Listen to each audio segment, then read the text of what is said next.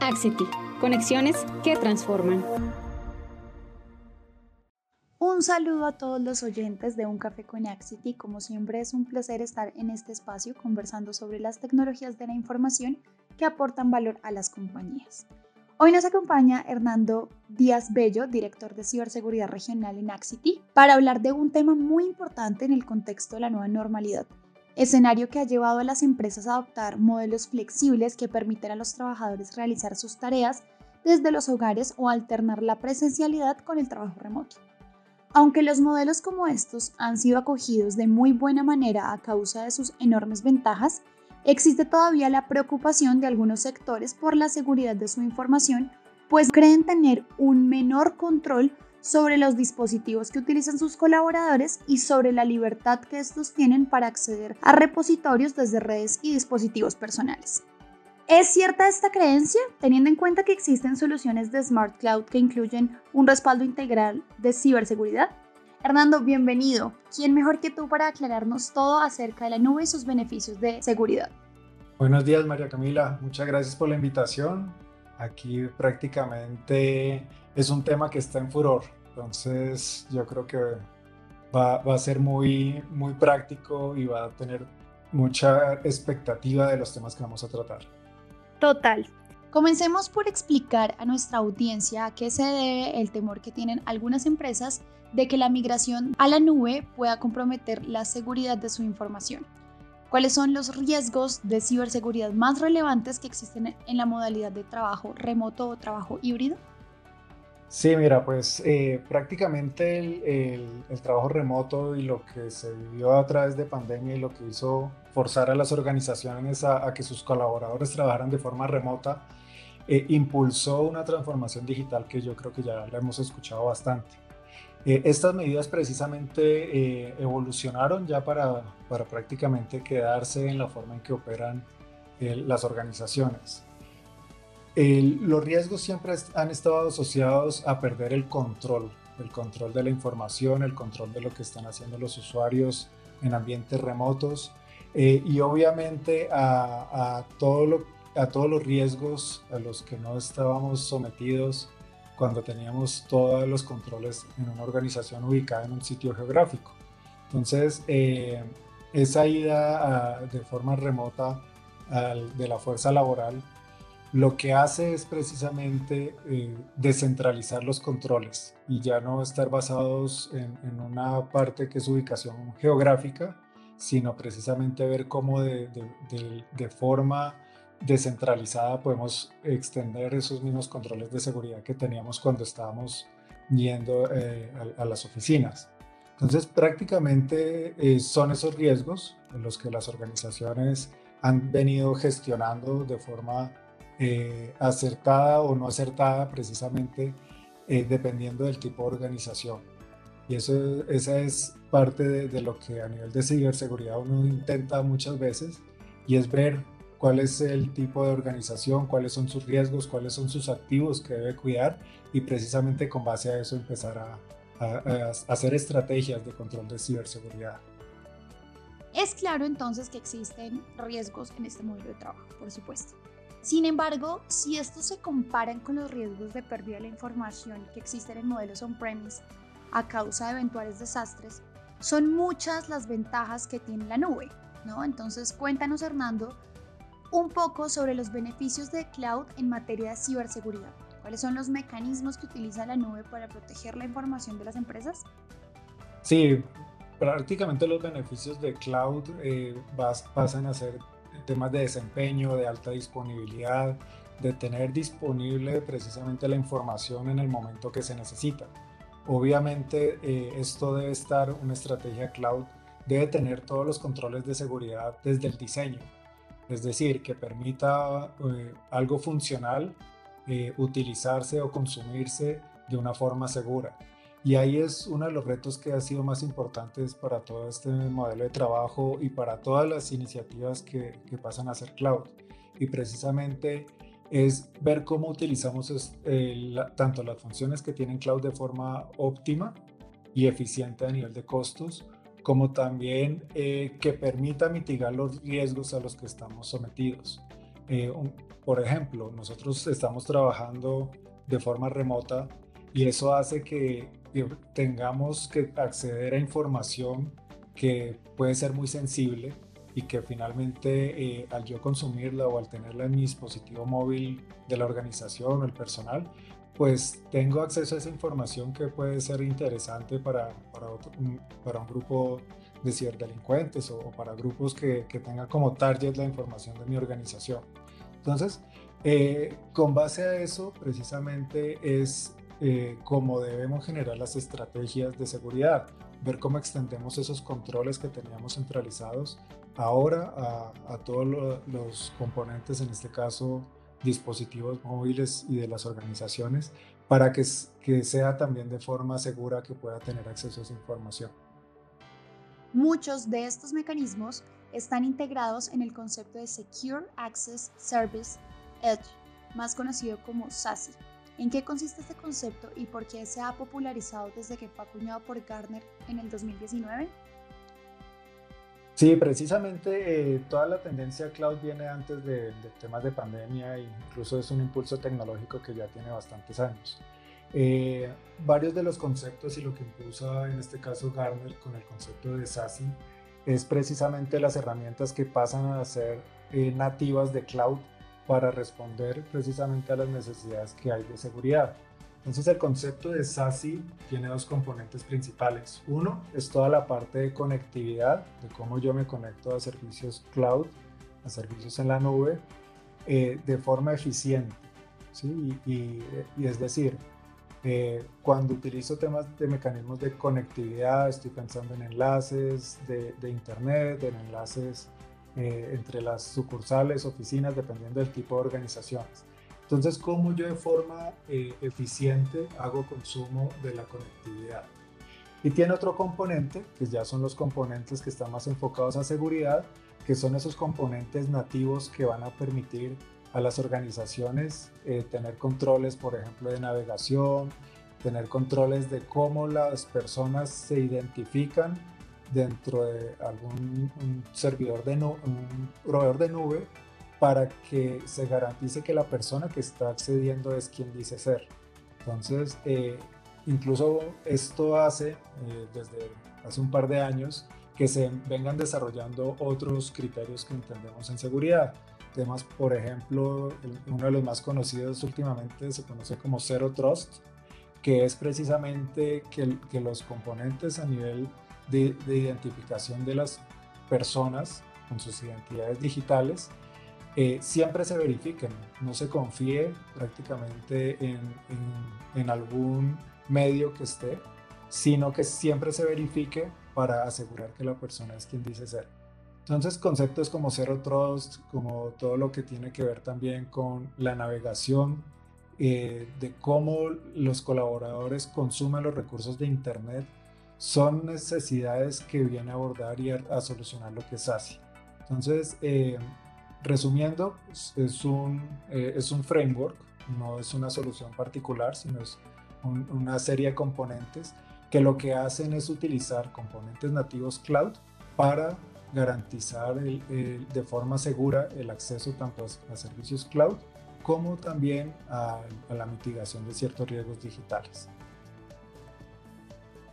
Ahora que sabemos que existen soluciones de nube que ofrecen a las empresas un respaldo integral de ciberseguridad, pasemos a los retos que enfrentan las compañías para implementar arquitecturas como SASI.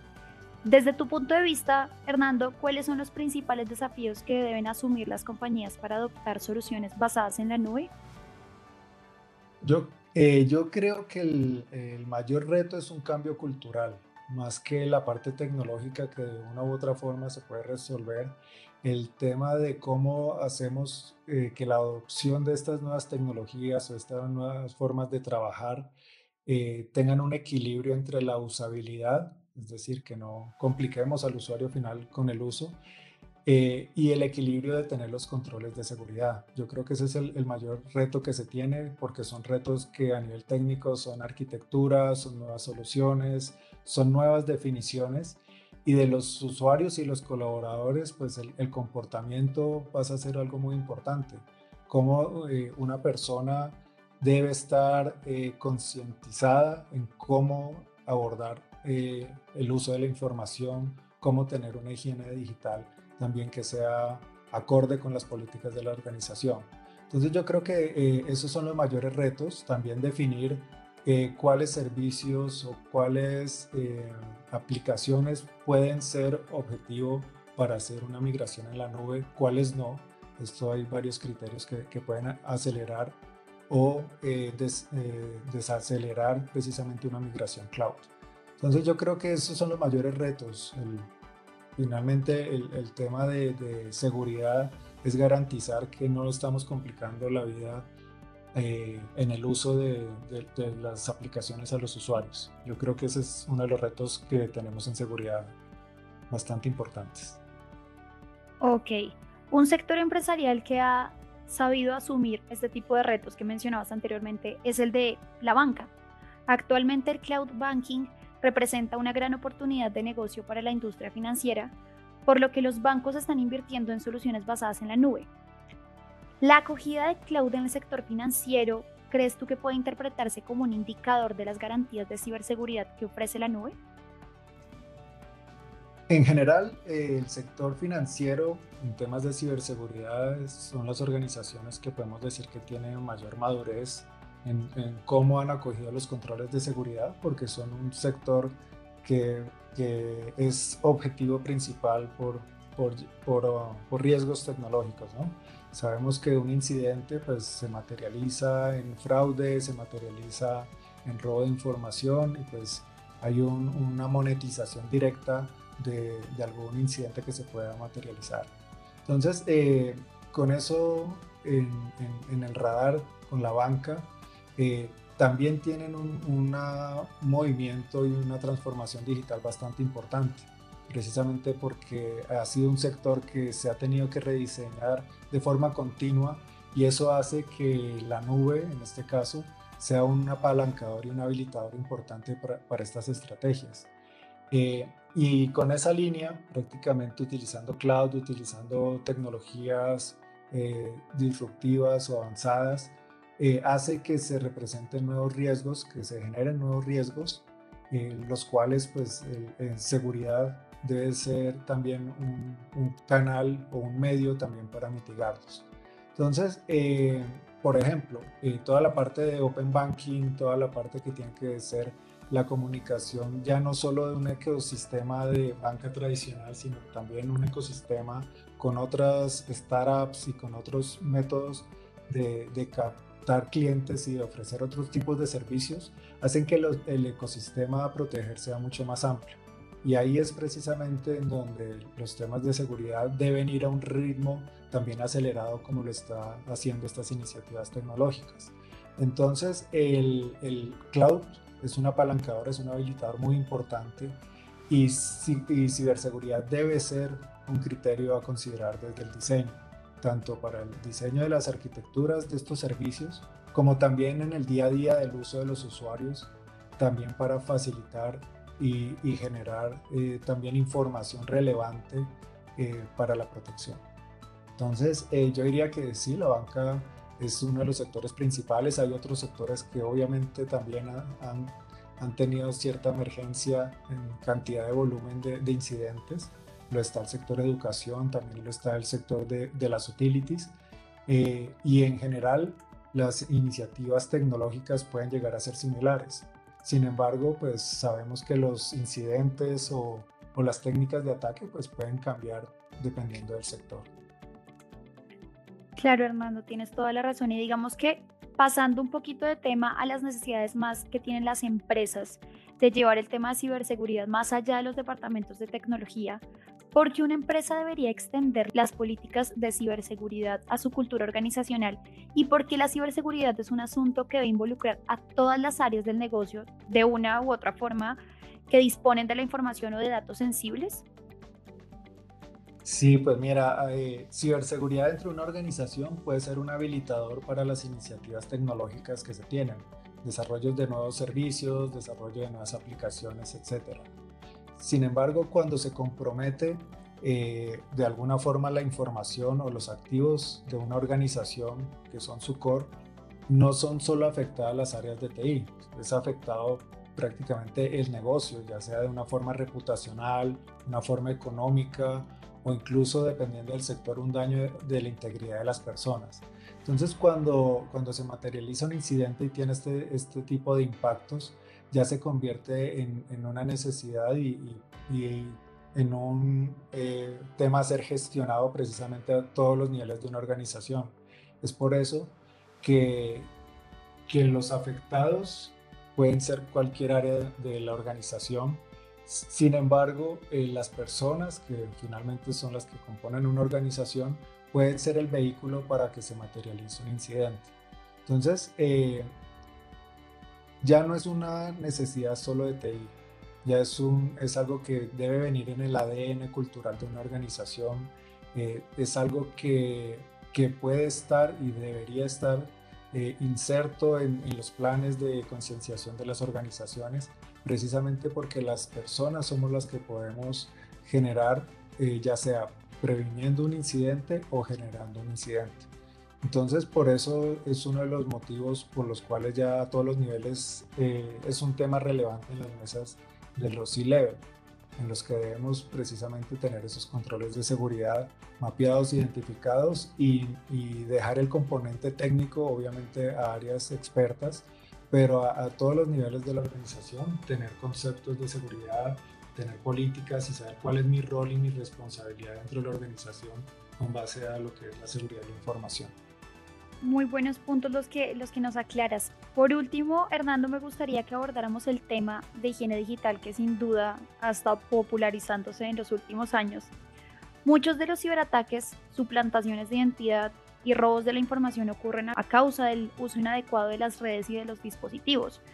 ¿Qué recomendaciones les darías tú a las empresas interesadas en implementar un modelo de trabajo basado en la nube para promover y de alguna forma adoptar una cultura de higiene digital? Sí, esa es una pregunta muy relevante porque precisamente es el comportamiento de los usuarios el que puede poner en riesgo una organización o puede evitar un incidente. Entonces, lo, primero que, que, hacemos desde ciberseguridad es reforzar ese entendimiento de cuál es el riesgo. ¿sí? Dependiendo del rol que tengan las personas dentro de una organización, pues pueden tener acceso a más o menos información privilegiada o a algún mecanismo que pueda generar un incidente.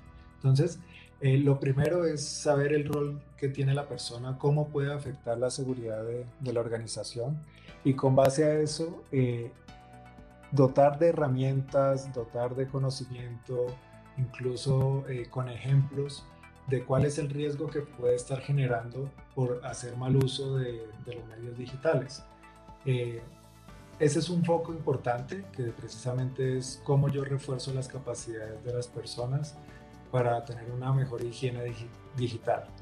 Eh, otro de, los, de las líneas de trabajo que se utiliza seguido es precisamente con qué dispositivos tengo acceso a la información, si son dispositivos de la organización, si son eh, dispositivos que son personales, porque en, un trabajo precisamente remoto se debe, en la mayoría de las organizaciones, eh, facilitar a los colaboradores para que tengan facilidad del, uso de, estos dispositivos, ya sea de la organización o personales, y que puedan hacer sus funciones eh, laborales. Entonces, ese es, un, es un, un, reto, un reto importante, pero es otra de las líneas en las que el uso adecuado eh, de este tipo de dispositivos, pues puede ser la diferencia entre un incidente eh, materializado o, o precisamente la prevención de uno.